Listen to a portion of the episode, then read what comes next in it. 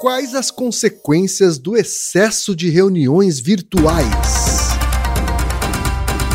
Naruhodo. Bem-vindo ao Naruhodô, podcast para quem tem fome de aprender. Eu sou Ken Fujioka. Eu sou Altair de Souza. E hoje é dia de quê? Ciência e senso comum. Você já sabe que o Naruhodô agora está no Orelo, uma plataforma de apoio a criadores de conteúdo.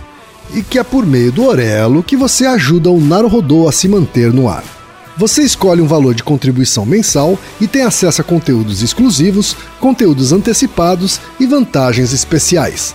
Além disso, você pode ter acesso ao nosso grupo fechado no Telegram e conversar comigo, com Altair e com outros apoiadores. Toda vez que você ouvir ou fizer download de um episódio pelo Orelo, vai também estar pingando uns trocadinhos para o nosso projeto. Combinado? Então baixe agora mesmo o app Orelo no endereço orelo.cc ou na sua loja de aplicativos e ajude a fortalecer o conhecimento científico. E chegamos ao momento Alura, querido ouvinte, querido ouvinte. Eu sei que nessa época de isolamento social a gente é bombardeado o tempo todo com lives, webinars, cursos, e embora o senso comum tente nos convencer de que estamos em home office, a verdade é que estamos sendo forçados a ficar em casa e tentando trabalhar em meio a uma pandemia. Então, meu recado é: antes de mais nada, vá com calma e cuide de sua saúde mental. Dito isso, pode ser sim um bom momento para dar uma acelerada em sua carreira profissional. E é para quem estiver afim de fazer isso que eu quero falar aqui da Alura, a maior plataforma de cursos online do Brasil. Tem mobile, programação, front-end, infraestrutura de tecnologia, design, user experience, marketing digital, data science, inovação, gestão, tem para todos os gostos. E a Alura não é só uma plataforma. Ela é uma instituição de ensino, ou seja, ela garante a qualidade dos cursos que são produzidos por ela mesma. E funciona de um jeito muito simples. Você tem acesso a mais de mil cursos com uma única assinatura. Agora a vantagem: ouvinte Naruhodô tem desconto de 100 reais. Mas para ter esse desconto, precisa acessar a seguinte URL, anota aí, alura.com.br barra promoção barra Naruhodô. Repetindo, alura.com.br barra promoção barra Naruhodô. Altaí, temos pergunta de um ouvinte, Altaí. Uma pergunta extremamente atual. E olha, eu acho que é a primeira vez que eu vi uma quantidade astronômica de artigos surgir tão rápido, com exceção da pandemia. Com exceção de artigos sobre Covid, eu acho que esse é o segundo tema que mais gerou publicações científicas nos últimos dois anos. Tenho certeza que assolou sua vida, quem, como profissional da área de comunicação, e muitos dos nossos ouvintes devem ter dúvidas sobre esse efeito prevalente. Vamos falar sobre as características deles, desse evento, né, do excesso de reuniões, mas vamos falar também de saídas que você pode fazer para reduzir efeitos cansativos do excesso de reuniões virtuais e vamos falar de algumas curiosidades e experimentos que você pode fazer na sua casa também. Então, esse episódio cobre todas a, as características presentes numa boa divulgação científica. Tá certo, Altair. Eu fui assolado mesmo, viu, Altair? E todo mundo corporativo, especialmente, né? Não é à toa que o segundo colocado após pesquisas sobre Covid é uma consequência da pandemia, né? É. Que é a explosão de reuniões virtuais remotas. Isso. Mas o e-mail, Altair, veio do ouvinte Moisés Pereira, que é assessor financeiro, poeta e graduando em filosofia, Altair. Olha só. E ele começa o e-mail assim: Sagrada Trindade da divulgação científica, na forma do doutor, o leigo curioso e o mago do som, que bravamente combateram todos os espíritos malignos dessa pandemia e nos mantiveram no caminho da luz com o vosso podcast semanal sendo entregue religiosamente. Brincadeiras à parte, é realmente incrível esse compromisso. Com tudo que está acontecendo, isso é certamente fruto de um esforço e sacrifício imensurável. Vocês estão bem? Ótima introdução, né? Olha só, Moisés, antes de mais nada, né? A gente não é sagrada trindade coisa nenhuma. É, mas a gente se esforça, né? Acho que a gente é mais esforçado do que qualquer outra coisa. Tá? Então, foi muito esforço, sim, para manter esse compromisso no ar, mesmo com a pandemia. E agradeço esse reconhecimento. Tá? E agradeço, inclusive, você perguntar se a gente está bem. Tá? Assim, olha, eu não posso reclamar, porque eu sei que muita gente sofreu bastante nessa pandemia. Eu tive altos e baixos, mas hoje estou num momento muito positivo. E você, Altair, você está bem? Foi uma briga longa, né? Esses últimos dois anos e meio, dois anos e pouco. Mas estamos aí na briga, né? Então ainda tem muito a ser feito. Sendo bem honesto, temos que recuperar boa parte dos cacos que ficaram na nossa é, atividade científica aqui no Brasil. Tem um trabalho bem longo de recuperação. Mas estamos aí, estamos confiantes de que ventos melhores surjam. Pois é, Altair, por isso que eu falei momento positivo, sabe? Porque, sei lá, né? É. foram, foram tantos altos e baixos, olha só. É, então. é fogo. E é... você, Reginaldo, como é que você está? Fala pessoal, tudo bom? Eu também estou bem. É, até agora foram alguns altos e baixos, mas até o momento o saldo tem sido positivo. Então também não posso reclamar perante muitas pessoas que sofrem ou sofreram muito aí durante esses últimos dois anos. Um abraço para vocês. Mas o e-mail do Moisés continua. Sei que já se falou de isolamento e de solidão por aqui, mas estava analisando como minha nova rotina já se colocou no meu dia a dia de uma forma tal que já quase me percebo vivendo assim para sempre. Não por achar que assim será, mas por já ter normalizado isso e me vi com certos questionamentos mais específicos. Me recordo de programas anteriores falando sobre a formação da linguagem nas crianças, em que estudos mostravam que a interação com a televisão ou o rádio não gera a mesma produção de linguagem nos infantes. Também pensei no episódio sobre a esclera do olho e como existe toda uma interação feita do olhar. Então comecei a questionar. Atualmente, passo o dia inteiro em reuniões no Zoom com minha equipe. Tenho aulas pelo Google Meet, converso com os meus amigos e familiares por chamada de vídeo no WhatsApp tenho interações, mas elas são todas virtuais em um ambiente no qual ouço as pessoas com fone de ouvido. Não temos uma real visão de olho no olho. Aliás, me lembro de um vídeo antigo do Atila falando disso. Quando olho para a câmera, não vejo o olho. Quando olho o olho, a pessoa não me vê olhando na direção dela e a própria etiqueta mudou. Sejamos francos, todo mundo aqui já participou de uma reunião de bermuda, quando não menos. Ah, mas repara, eu, eu diria que 95% das reuniões eu fiz de bermuda, viu, Thaís? É.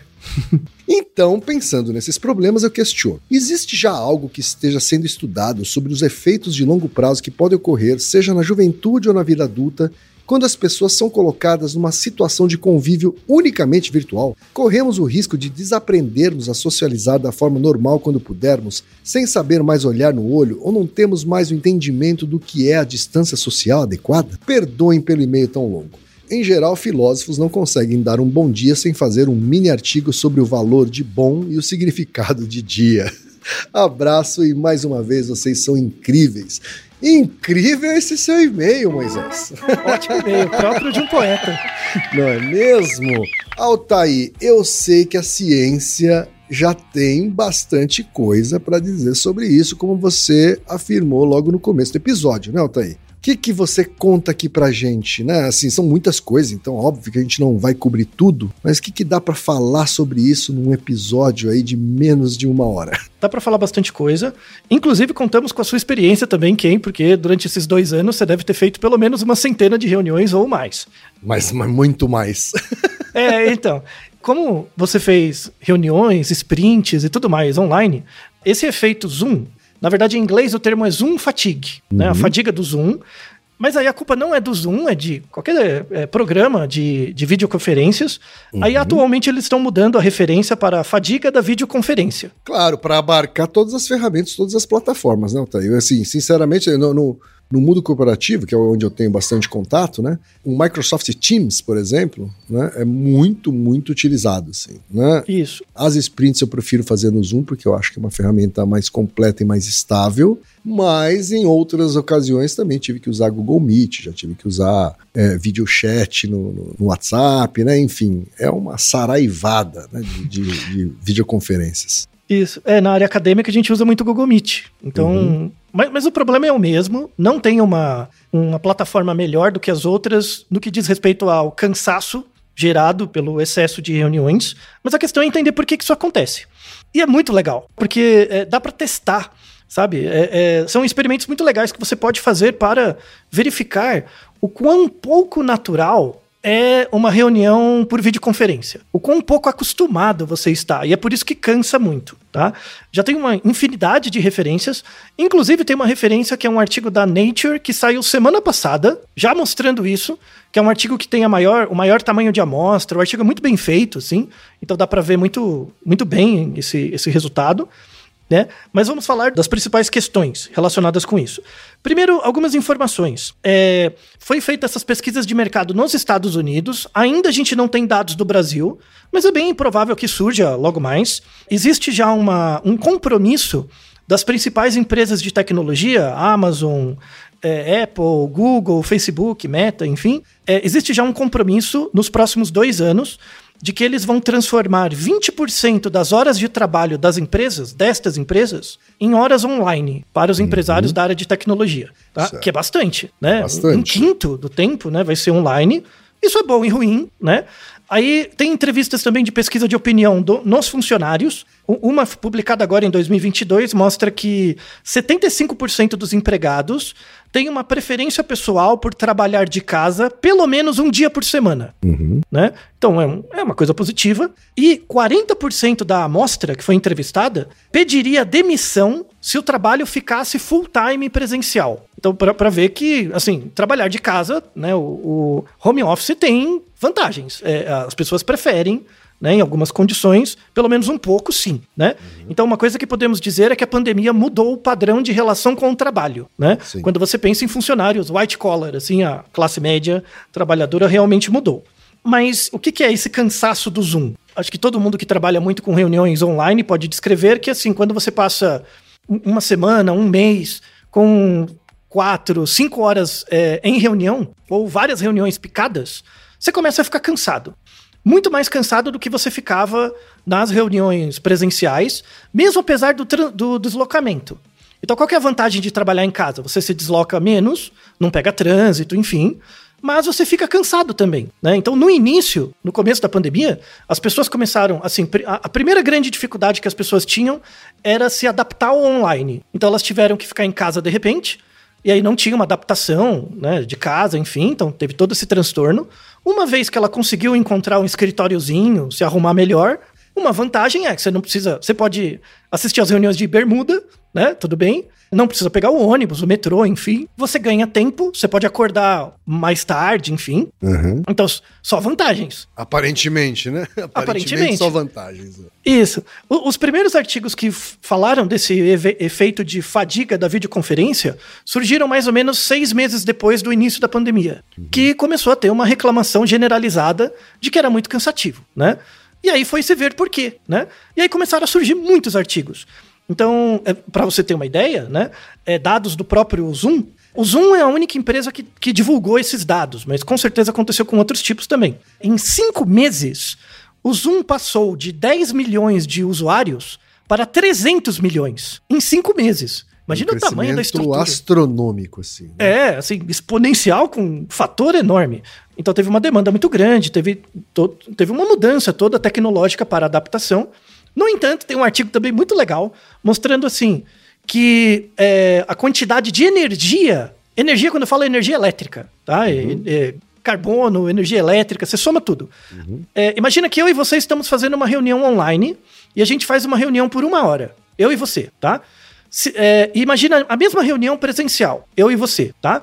A reunião online gasta 10% da energia em relação a uma reunião presencial. Olha só. Você tem muitos créditos de carbono fazendo reuniões online. Uhum. No entanto, você é, é, mais econômico, porque você economiza com transporte, com um monte de coisa. É, energeticamente é mais econômico, mas gera um outro tipo de cansaço que não, ger não gerava nas reuniões presenciais. E aí a questão é por quê? Né? Por que, que gera esse cansaço? Antes de explicar a causa mesmo, eu vou propor um experimento.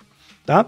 Assim, ok, tenta lembrar, eu sei que você não deve ter memória disso, mas a última vez que você entrou num elevador, tá? Não pode ser elevador residencial. Imagina um elevador numa empresa onde uhum. boa parte das pessoas você não conhece, tá? Okay. Quando você entra no elevador, imagina que tem mais pessoas, tá? O que, que você costuma fazer? Você já parou para prestar atenção nisso? Tipo, a porta. Você tá sozinho, uhum. você sabe o andar que você tem que ir, a porta abre, tem Sim. lá outras quatro pessoas dentro, você entra. Né? A porta fecha. Que, que você costuma fazer? Já parou pra pensar? Eu costumo não olhar para as pessoas. Isso, muito bem.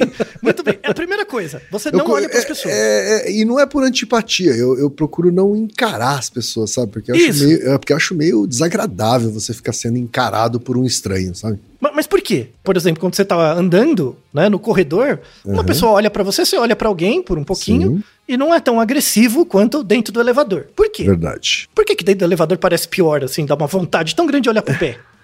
Porque você vai ficar um tempo ali com a, com a pessoa, né? Num, Hum. num compartimento fechado, né? Uhum. Eu acho que esse é um dos motivos. Mas assim, a, a primeira coisa que eu, que eu penso é de fato não, não deixar a pessoa desconfortável. Hum, E você também, né? Você Uhum. também ficar, tentar ficar de boa.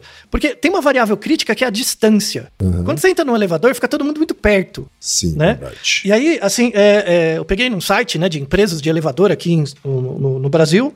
A, a distância média de um, de um elevador, um elevador que cabe oito, oito pessoas, ela tem uma distância entre paredes de mais ou menos um metro e dez. Então imagina, oito pessoas num espaço, num quadrado de um metro e dez. Bem apertado. né? Bem apertado. Se for 13 pessoas, era em torno de um metro e meio. Então, né? E você fica muito perto da pessoa e você ocupa o espaço pessoal dessa pessoa. Né? Verdade. Ima- Imagina, por exemplo, você, um- uma pessoa que fica a 20 centímetros de você olhando na sua cara, né? Ou ela vai te agarrar, pode te dar um beijo ou vai te bater, não é verdade? Você fica ali naquele, né? Aquela coisa Sim. meio, meio, né? Fica na Meio difícil. defensiva, né? Fica na defensiva. Isso. Porque tá muito perto, né? Uhum. Muito perto. Tá? Essa coisa da distância pessoal, né? Do, do- da comunicação não verbal e da distância pessoal é estudada desde os anos 40 do século passado. Os trabalhos clássicos do Solomon Ash, né? Com distância pessoal, que varia entre culturas. Tem cultura Sim. que tem uma distância mais próxima, outras mais distante, enfim. Mas esse efeito do elevador acontece em qualquer cultura. Porque é muita gente e pouca distância. Quem tem pouca distância pessoal é indiano. Indiano fica encostado um no outro, às vezes. Uhum. Mas mesmo assim, no elevador, as pessoas tendem a olhar para baixo. Tá? E, e o que, que tem a ver o elevador com o zoom? Aí vou propor um outro experimento. Então, acho que todo mundo que entra no elevador, se a pessoa não é conhecida, você não olha na cara dela. E mesmo quando é conhecida, você prefere não olhar diretamente para ela. Né? Você olha para outro lado. Tá? É, você cumprimenta rapidinho e aí desvia o olhar para não ficar encarando, né? Isso. Agora, o que, que isso tem a ver com, com o zoom? Então, o segundo experimento. Né? O primeiro experimento é se imaginar no elevador. O segundo experimento é o seguinte: abra Zoom, Google Meet, Teams, o que, que você preferir, né? Com uma pessoa só, e aí coloca na tela inteira a pessoa. Então a pessoa aparece na sua tela e você aparece para ela na tela. Em geral, a maior, a maior parte dos computadores tem uma tela de 13 polegadas, mais ou menos se for um, um- um laptop. Aí você senta confortavelmente na mesa, na frente da pessoa, tá?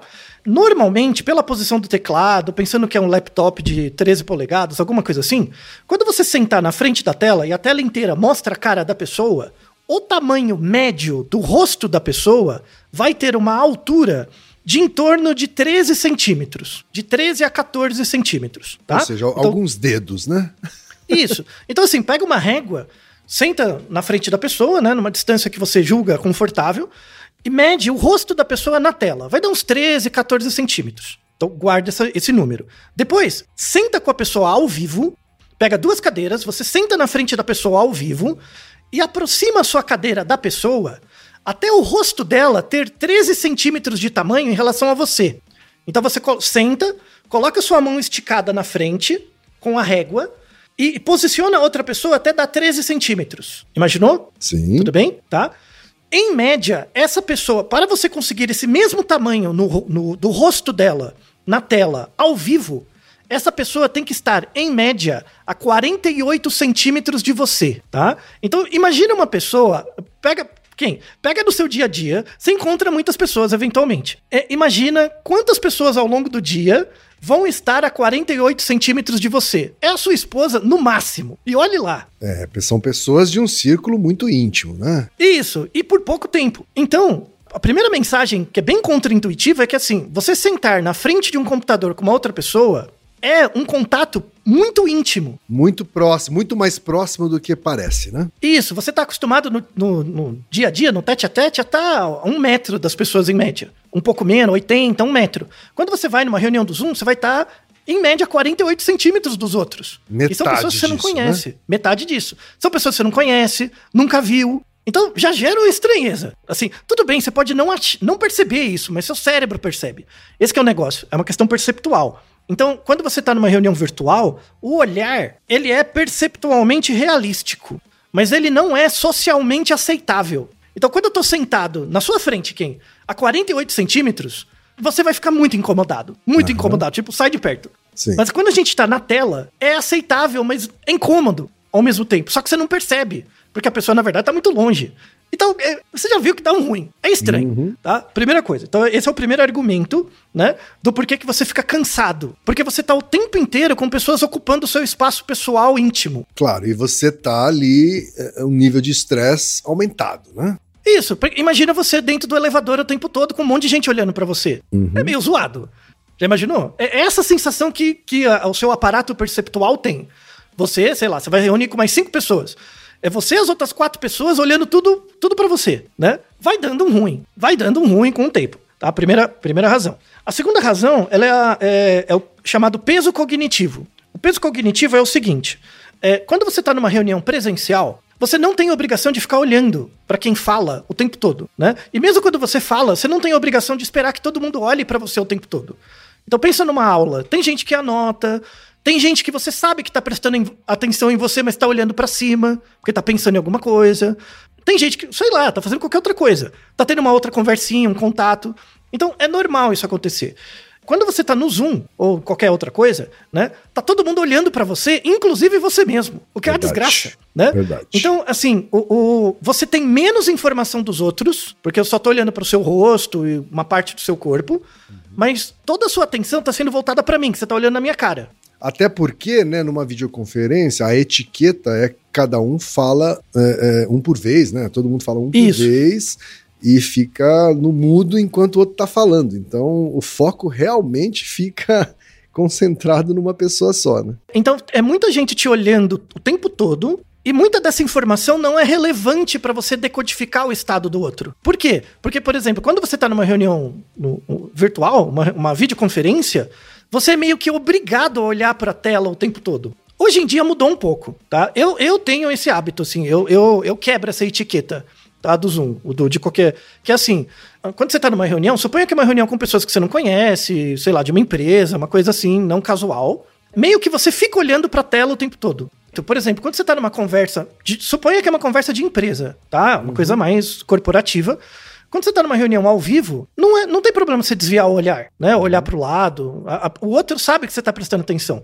Mas, mas quando você tá ali no Zoom, você não olhar, parece que você tá fazendo outra coisa, sabe? Está, é, tá acontecendo uma outra coisa fora da tela que tá puxando sua atenção e você não tá prestando atenção no que tem que ser dito. Quando muitas vezes não é verdade. Mas muitas vezes é, né? Algumas vezes é. Então, isso. E aí gera esse ruído. Então a pessoa, pra não se sentir coagi, co- é, coibida ou se sentir mal, ela fica olhando o tempo todo. Aí cansa muito mais. Certo. Cansa quem olha e cansa quem fala. Cansa todo mundo. É uma desgraça. sabe? É muito antinatural. Sabe? Muito antinatural. É, é- claro que pode ser, tipo, sei lá, criança passando correndo. Pode ser uma coisa assim. Mas muitas vezes não. A pessoa quer parar e ficar refletindo, assim.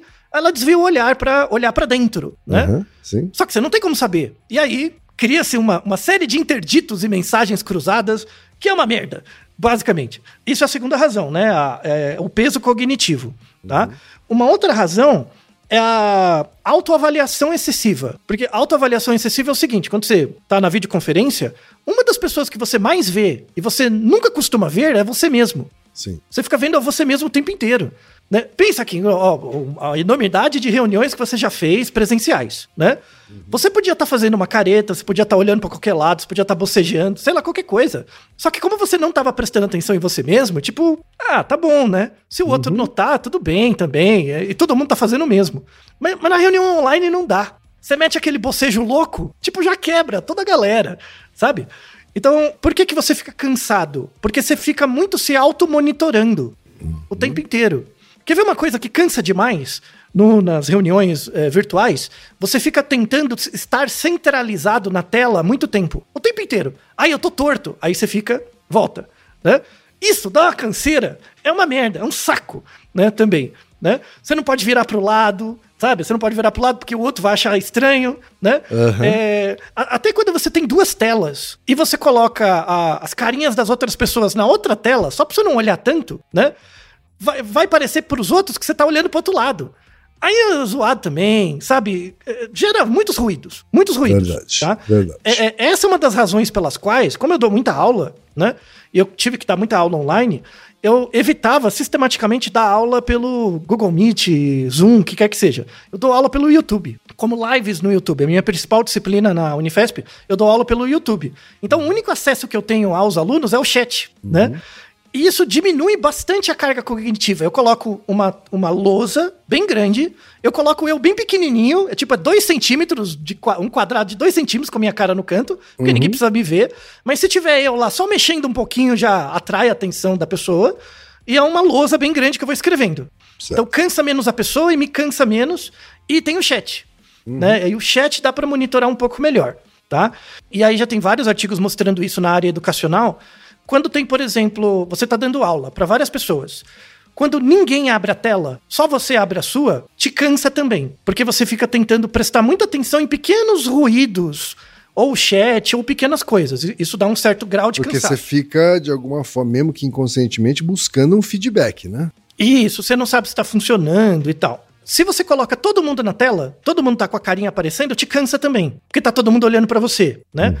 Uma alternativa menos pior é você tornar um chat ativo. Então, assim, as pessoas estão escrevendo o tempo todo. E aí você lê os escritos. Isso cansa menos do que tá o chat vazio e ninguém com a câmera aberta, ou todo mundo com a câmera aberta. Tá? Então cansa menos para quem dá aula, se tiver um slide, lousa, o que quer que seja, e um chat ativo, que as pessoas realmente escrevem. Tá? Então tem artigos que mostram isso, pode ser útil para quem dá aula, enfim, é, é uma coisa legal.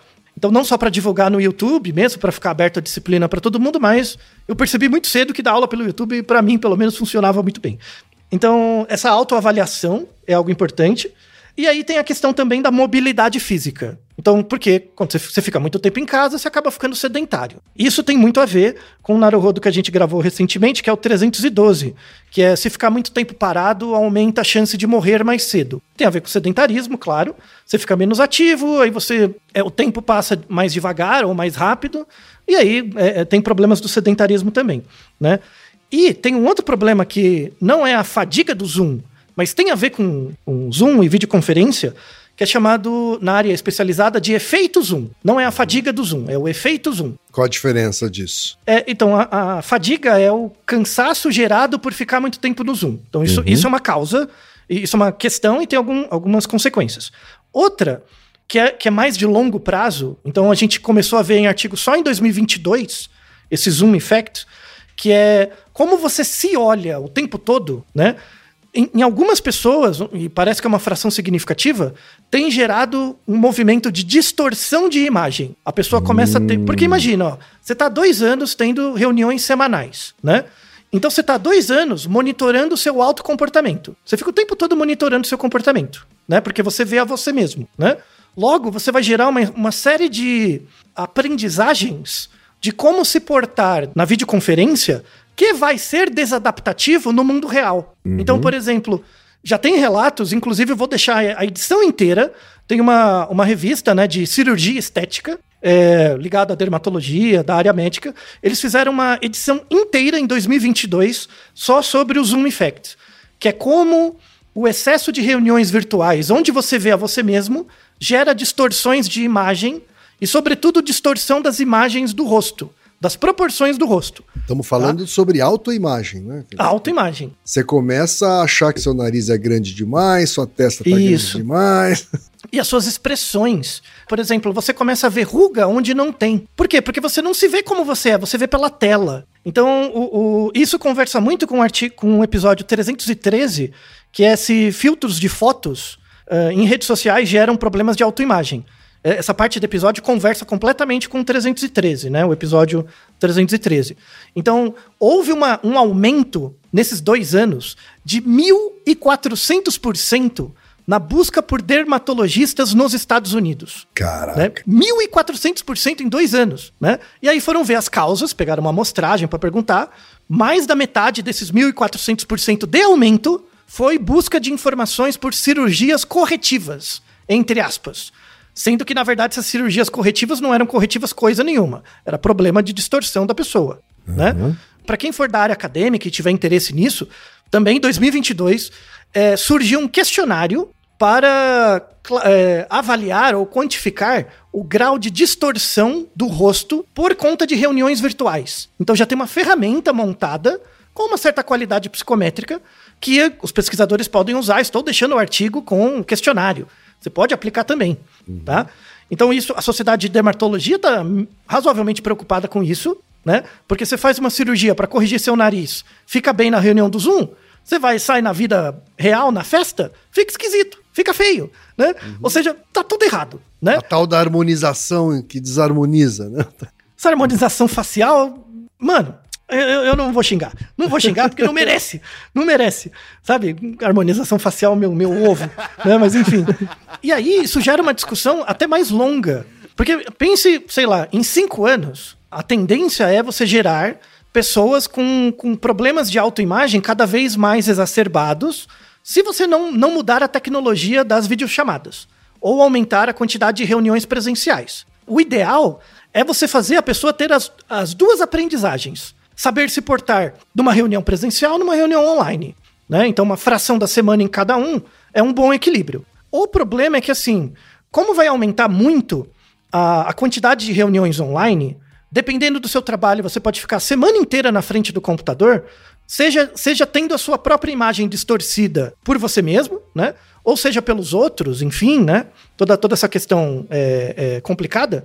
Isso pode ser um, uma peça de marketing onde você pode acelerar a inclusão do, do metaverso em várias situações. Porque quando eu te coloco um óculos de realidade virtual, eu te coloco dentro do metaverso, que é um simulacro do mundo real. Então, quando você, quando você senta numa mesa, no metaverso, você está na sua casa. Mas, na verdade, a distância né, de você e dos outros é uma distância mais equivalente com uma reunião real né, e, e tudo mais. Então, dá para dizer que esse, a fadiga do Zoom é menor, melhor em reuniões virtuais usando óculos, né? Não, não temos evidência disso. Por quê? Porque o ambiente do metaverso ele é também construído. As dimensões não são tão equivalentes com as dimensões reais ainda. Além de ser feio, né? Quando você faz seu avatar, é um avatar meio feio. Você não coleta do outro tanta informação quanto do mundo real você coleta, tá? Então, acaba virando meio que uma, uma ferramenta de marketing para o metaverso alavancar. Então, entre no metaverso que você vai ter menos fadiga do Zoom. Isso é complicado. A gente não tem evidência nenhuma. Eu prefiro jogar na hipótese nula, de que na verdade não faz diferença, você vai ficar cansado igual. O melhor é ponderar. Colocar um pouquinho de virtual, um pouquinho de presencial. Até né, pra você ter- porque, para quem já experimentou usar esses óculos de realidade virtual, também é muito cansativo. Isso, por outras razões, né? No final das contas, é uma tela imersiva, mas é uma tela. E pertinho do seu olho, né? Muito Então tem- pertinho. É, então tem, tem outras consequências. Tem um desenvolvimento tecnológico grande, estão investindo bastante dinheiro na melhoria, né? Mas mesmo melhorando tecnologicamente, a gente vai algumas décadas ainda para conseguir emular toda a quantidade de, de comunicação não verbal que eu coleto de você ao vivo, para o metaverso emular isso. Tem que ter muito desenvolvimento, não só tecnológico, mas científico. Tem que ter muito psicólogo estudando comportamento não verbal para saber o, que, que, o que, que a gente capta de forma perceptual mesmo. Tem muitas questões não resolvidas na área, né? Se você não resolve a questão, não tem como implementar na tecnologia, tá? Então isso, isso é um ponto pacífico, assim. E é uma coisa que me preocupa muito, sabe? Me preocupa. Eu, eu não sei, acho que a convivência com você, quem eu começo a ter um... Como, como que é o nome disso? É o futurologista? Como que era? O, tem o, estrategi, o, o cara que cria estratégia. Tem, tem o, cara que, o cara que fala sobre futurismo. Isso, futurismo, isso. Eu, eu tenho medo, assim, é, que o metaverso use essa fadiga do Zoom generalizada, porque vai virar um problema de saúde pública na classe média, e as empresas que promovem o metaverso use- usem isso como uma solução. E é uma solução falsa. É uma solução que não tem evidência, provavelmente não vai ter, vai gerar outros tipos de cansaço, além da deterioração das relações de trabalho, diga-se de passagem. Mas enfim. Então, ago- agora, encaminhando mais para o final do episódio, né?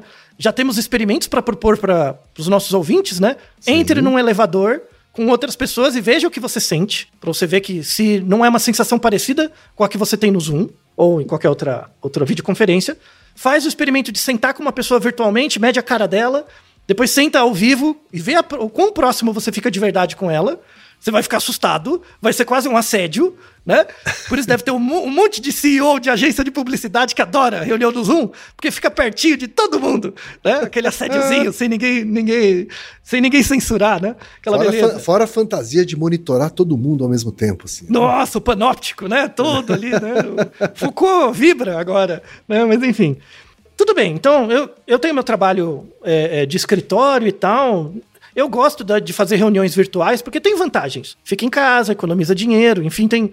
Fico mais perto da família, tem vantagens, tá? É uma questão dialética. Como que é, é possível ficar menos cansado? Tem estratégias? E aí temos vários artigos que mostram muitas dessas estratégias, elas têm uma Sim. boa efetividade. É, eu, eu fui pessoalmente atrás dessas estratégias, adotei algumas que causaram um impacto positivo imediato. Assim. Uhum. E, e, quanto tempo depois, por exemplo, começou em é, 2020, né? Começou a pandemia. Sim. Depois de quanto tempo de reuniões no Zoom, você percebeu que isso estava te cansando? E depois de quanto tempo você começou a procurar literatura a respeito? Eu acho que Uh, que ele estava cansando rapidamente, poucos meses. Né? Uhum. Em poucos meses, eu já percebia que o cansaço era muito mais rápido do que em reuniões presenciais. Mas muito mais rápido. Uhum. Mas demorou muito mais para eu procurar estratégias. Né? Talvez porque eu, o, os artigos que eu confiasse, assim, é, fossem mais recentes mesmo, né? Uhum. Ainda não existia tanta coisa assim baseada numa, numa, num universo maior de situações, num período de tempo maior, assim, né? Uhum. Mas a partir do ano passado, né, no segundo ano da pandemia, é que eu fui começar a buscar essas estratégias e algumas delas tiveram resultados imediatos. Assim. E, e, que dicas você dá para pro, os nossos pro, pobres Olha, ouvintes cansados? Eu vou falar das coisas que, que tiveram um impacto relevante para mim. Todas essas eu descobri em artigos que eram baseados em artigos acadêmicos científicos, tá? Uma delas é você apagar, desligar a sua própria visão. Você a, não, a, imagem de você mesmo. Isso, é, o, é ligar o Hide Self View. Uhum. A imagem de você mesmo, desliga. Porque você para de ficar se monitorando, para de ficar se olhando, e aí diminui uma série de preocupações decorrentes disso. É, preocupações com sua aparência, preocupações sobre ah, o enquadramento, o seu enquadramento na tela, porque tudo isso é um microestresse. Isso. Você fica o tempo todo, né, assim, oh, meu Deus, eu tenho que ficar, né, é o que você falou, tem que ficar centralizado, tem que ficar de frente, eu tenho que isso, tem que aquilo, né? Desligar minha própria câmera foi fundamental. Segunda coisa, eu parei de usar o Gallery View, né? O, que são as carinhas a visão de, de, galeria, isso, aquele mosaico de gente, né? Que no começo parecia uma coisa é, é, até é, é fascinante, né? de você poder ver todo mundo ao mesmo tempo, mas aquilo não é a, a reprodução do que acontece numa sala de reunião. Numa sala de reunião Isso. você não vê todo mundo ao mesmo tempo. Você vê as pessoas de pouco em pouco, né? Uhum. E quanto menos pessoas você estiver olhando por vez, menos estresse é, é, você sente, né? Ou estou falando da minha experiência, assim, né? eu sinto Isso. menos estresse quando eu estou vendo menos gente, né? Ou idealmente um de cada vez. Tá? Então eu deixo no speaker view ao invés do gallery view, né? assim eu vejo só a pessoa que está falando. Uhum. Tá? E para de ficar se distraindo com pessoas que não estão falando nada, estão só se arrumando, né? Estão uhum. se mexendo na sua poltrona, na sua cadeira, né? Então acho que essa também é uma, uma coisa fundamental. E, e quando você que está falando, como que você gosta de ter a tela? Como eu falei, eu desligo a minha tela, tá? Uhum. Então na verdade ele, ele vai acabar randomizando alguém para colocar na tela. Assim. Ah, mas sempre tem que ter pelo menos uma pessoa, uma Isso, pessoa aparecendo. É. Exatamente, fica sempre uma pessoa aparecendo. Outra coisa, você falou sobre o aumento de tempo, né? O aumento de tempo muitas vezes acabou incorrendo, né, acabou tendo como consequência, né, no mundo corporativo, por exemplo, o aumento do número de reuniões. E, e não um aumento, por exemplo, de ócio criativo. Né? Uhum. Então, as pessoas começaram a marcar mais reuniões do que havia no mundo físico, né? Porque já não tinha mais o deslocamento entre uma reunião e outra, e, e começaram a colar uma reunião na, na, em cima da outra. Uhum. Na sprint, a gente tem um aprendizado que eu levaria para esse mundo das reuniões, né?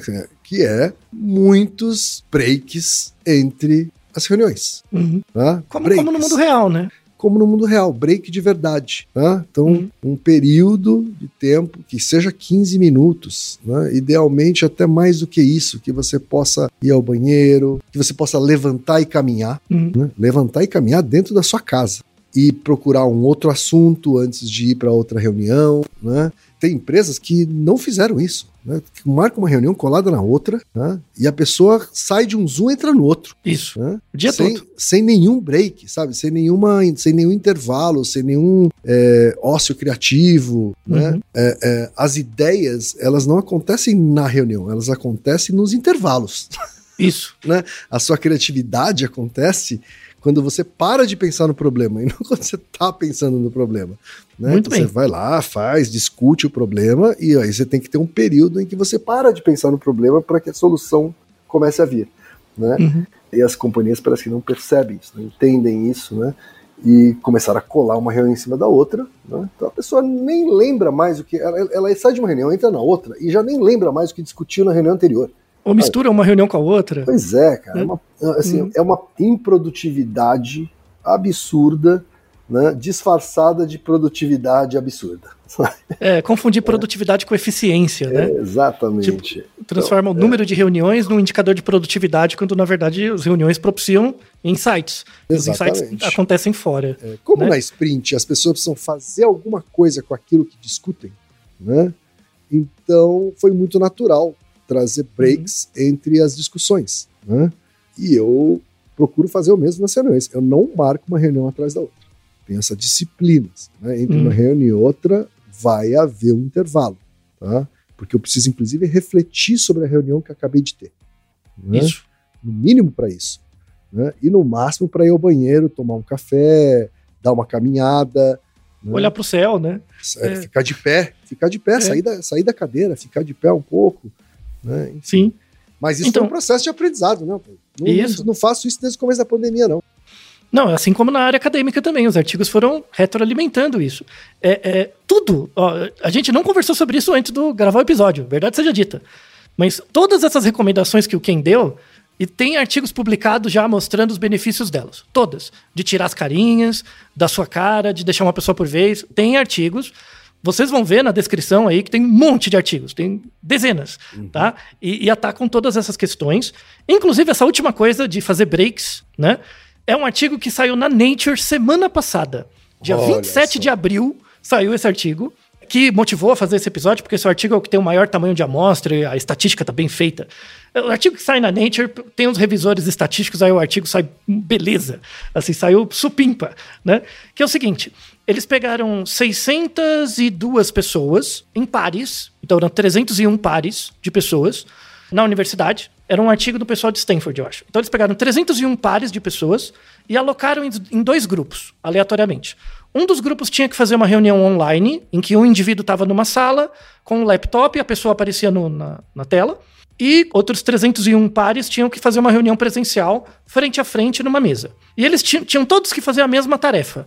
Era desenvolver um texto sobre um tema, né? Então eles tinham que... É ti- tipo um planejamento de comunicação simples, sabe? Ah, temos que desenvolver um, um texto persuasivo sobre um, um certo projeto, né? Eu acho que era, acho que era aquecimento global, alguma coisa assim, né? E tudo bem. Aí eles avaliaram as pessoas, né? Eles filmaram todas as 300 pares e mediram duas variáveis dependentes principais. Uma delas era um score de criatividade, né, que, tem, que eh, essa criatividade era o número de novas ideias que surgiam na interação entre elas. Então, tipo, eu tô conversando com você, aí você me dá uma ideia, eu dou uma ideia. Aí, ah, o que, que você acha da gente fazer tal coisa? Sabe, o número de palpites que surgia no período de tempo que eles tinham, né? Isso era uma variável, que era o score de criatividade. E o outro era o número de erros de julgamento, tá? O quanto que eles não e- erravam na hora de julgar o melhor tipo. Porque, por exemplo, quando a gente vai fazer uma, sei lá, uma comunicação sobre alguma coisa, tem ideias que são claramente erradas, assim, tipo, o cara não entendeu, né? Eles pegaram esses, esses, esses erros também e quantificaram, tá? O que eles viram é que nas reuniões online você tinha uma quantidade menor de ideias, em geral. Surgiam menos ideias quando as reuniões eram online, né? E aumentava a quantidade de erros de julgamento. Tipo, você me falava uma coisa online que eu não, eu não decodificava do jeito que você estava esperando. Então tinha um, um mismatch mesmo, sabe? De, de ideias, né? É, e aí é um artigo que mostra muito, assim, que reunião online, se não for estruturada, é isso que eles colocam no artigo. Se não, não tiver um bom, uma boa pauta ou uma estrutura, tipo você dividir em pedacinhos, tem que ter um terceiro externo que organiza essa reunião online. Ó, nos primeiros cinco minutos vocês vão fazer isso, depois isso, depois isso, e no final tem que produzir. É, quando a gente lidera uma sprint, é esse o papel que a gente tem, inclusive, né? Isso, de separar as partes, né? E coordenar as partes. Sem essa coordenação, as reuniões online são muito menos criativas e geram mais erros do que as reuniões presenciais. E essa é uma causa por trás de provavelmente necessitarem de mais reuniões quando você trabalha em home office. Porque a quantidade de informação não decodificada é maior. E aí precisa de mais reuniões. Aí vai emendando uma na outra, já viu, né? Então, uhum. né? para melhorar a eficiência de reuniões online, não, não é para abolir. Muito pelo contrário, tem vantagens, né? De sim, economia sim. de energia e tal. Mas é, é, você tem que esquematizar muito melhor a gestão do tempo durante a reunião online para que ela seja produtiva e não gere tanta fadiga. Eu diria até, Altoy, que isso é, seria muito benéfico também para as reuniões presenciais. Sabe? Ah, mas não é, tenha dúvida. Estruturar melhor, porque na reunião presencial é muito mais já ou já era comum antes mesmo de qualquer pandemia, né, especialmente na cultura brasileira, que é uma cultura de socialização, etc., né, de se gastar uma boa parte do início da reunião né, para falar da vida.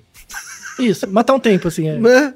Falar hum. da vida, matar um tempo, né? E, e, e, isso é um problema. E o outro problema é, é reuniões sem pauta. Hum. Reuniões sem pauta clara, né? Quais são as perguntas que vão ser respondidas nessa reunião? O que tem que ser respondidas nessa reunião? É como se fizesse a pauta à medida em que a reunião anda. Né? Isso é uhum. é improdutivo presencial ou online? É, e aumenta o assédio uhum. também, porque você usa o tempo da reunião para restabelecer relações hierárquicas. A gente, a gente tem o Naruhodo que é se o medo gera mais resultado. Né? A gente uhum. gravou um Naruhodo, está na descrição, que fala do, da ideia de suposto básico, que é exatamente isso. Quando você não tem um direcionamento do objetivo último da reunião, as pessoas usam mais tempo da reunião para falar das relações delas do que para fazer o trabalho. E aí, uma coisa que você deve ter visto muito, quem na sua história como publicitário, é as pessoas, por exemplo, se vangloriarem de que a agência comprou pizza para todo mundo para eles trabalharem até três da manhã, né? Porque o dia todo foi uma bosta, porque não se produziu nada, porque uhum. não tinha planejamento. Mas o pessoal é descolado, porque você pode usar bermuda e camisa florida comendo pizza três da manhã, né? Então, é, então eu, eu nem preciso ser da área para perceber que, do ponto de vista do RH, isso é uma merda. Mas enfim, então, fechando o episódio, temos, temos muitos aprendizados desses dois anos de pandemia, dois anos e pouco. Esse, entre aspas, eu não gosto desse termo, mas esse novo normal não vai ser normal. Assim, isso já gerou mudanças, sobretudo nas relações de trabalho. Uh, o trabalho online veio para ficar em muitas situações, isso é bom, isso é realmente bom, tanto para a empresa quanto para a pessoa. Né? Se a pessoa for um pouco mais autodisciplinada, ela consegue ter uma qualidade de vida bem melhor também, né? Mas se ela não se auto-observar, pode gerar problemas, é, problemas laborais muito sérios também, né? Então isso tem que partir um pouco da pessoa e um pouco das empresas, né? E, e, aí recomendo, como você, que é um grande exemplo, né, que foi procurar na literatura os dados e conseguiu pegar as informações, recomendamos que todos os gestores façam o mesmo, né? Vá ler artigo, em vez de ficar chamando o futurologista, que você não tem certeza se lê os artigos, não é verdade? Aqui temos todas as referências para vocês lerem, um trabalho fantástico. Como o pessoal é criativo na hora de fazer os artigos, foi é, é, esse é um Naruhodo muito gostoso de fazer sabe? Porque você pega coisas muito clássicas e o cara aplica no dia de hoje é, é, e gera resultados que têm impacto na qualidade de vida de muitas pessoas. Então, espero que todos os nossos ouvintes que usam muitas reuniões virtuais ainda se beneficiem desses, dessas dicas que o Ken deu, cientificamente todas muito bem embasadas, e sirva para refletir uma nova gestão do trabalho, onde a gente consiga ser mais produtivo sem necess necessariamente despender mais horas da nossa vida do que seria necessário, né? E, e agora talvez sobre mais tempo para a gente cultivar relações mais produtivas. É verdade. Eu, eu só finalizaria aqui, né, dando uh, duas sugestões assim, né, para quem é gestor, é, encontrar um novo estilo menos de comando e controle, né, porque acho que essa, esse modelo híbrido ou que tenha um, momentos remotos de trabalho vai forçar líderes e gestores a serem menos baseados em comando e controle. Uhum. E acho que tem empresas que ficam forçando a volta para o presencial muito por conta disso. Né? Muito porque tem um apego a, a, ao estilo comando e controle. Para você que não é gestor, né, prestar atenção na autodisciplina, né, porque é, é, trabalhar remoto é legal, então tem coisas bacanas, tem coisas positivas no, no trabalho remoto, mas exige da gente muito mais autodisciplina. É. Porque a gestão do tempo agora vai estar na sua mão. Ou quanto mais a gestão do tempo tiver na sua mão, a gestão do tempo de trabalho tiver na sua mão, mais uh, você vai estar apto a trabalhar no modelo de gestão que não se baseia em comando e controle. Né? Isso. Tem aí é, transformações acontecerem tanto nas pessoas geridas quanto nas pessoas gestoras. Uhum. E, e, não, e não tem problema nenhum, por exemplo, você gostar do ambiente online, mas sentir necessidade de um, dois dias por semana trabalhar no escritório. Essa coisa híbrida Claro. vai ser uma coisa muito comum e, inclusive, desejável. Tanto de economia de energia e várias coisas. A gente vai Então- aprender, eu acho, que tipo de atividades vão ser mais produtivas no presencial e que tipo de atividades não vão fazer a menor diferença se ela for feita no remoto. né? Isso. E a gente está aí durante esse tempo aí nesse processo. É isso, Altair? Exato. Temos muitos artigos que saíram, mas os próximos artigos, por exemplo, podem ser de quais tipos de profissão são melhores online, offline, híbridos. E assim que eles saírem, provavelmente teremos perguntas de ouvintes e vamos trazer as evidências organizadinhas para vocês. Então agradeço ao Ken por sua experiência, né? E seja como pessoa que sofreu como com a, a- a fadiga do Zoom, mas também aprendeu muito nesse processo e se tornou um gestor cada vez melhor. É isso aí, Altair. E Naru Rodô, ilustríssimo ouvinte. E você já sabe, aqui no Rodô, quem faz a pauta é você. Você tem alguma pergunta pra gente ou quer comentar algum episódio? Escreva pra nós. podcast@naruhodô.com.br. Repetindo, podcast@naruhodô.com.br. e lembre-se, mande nome completo, idade, profissão e a cidade de onde você está falando. É isso aí. な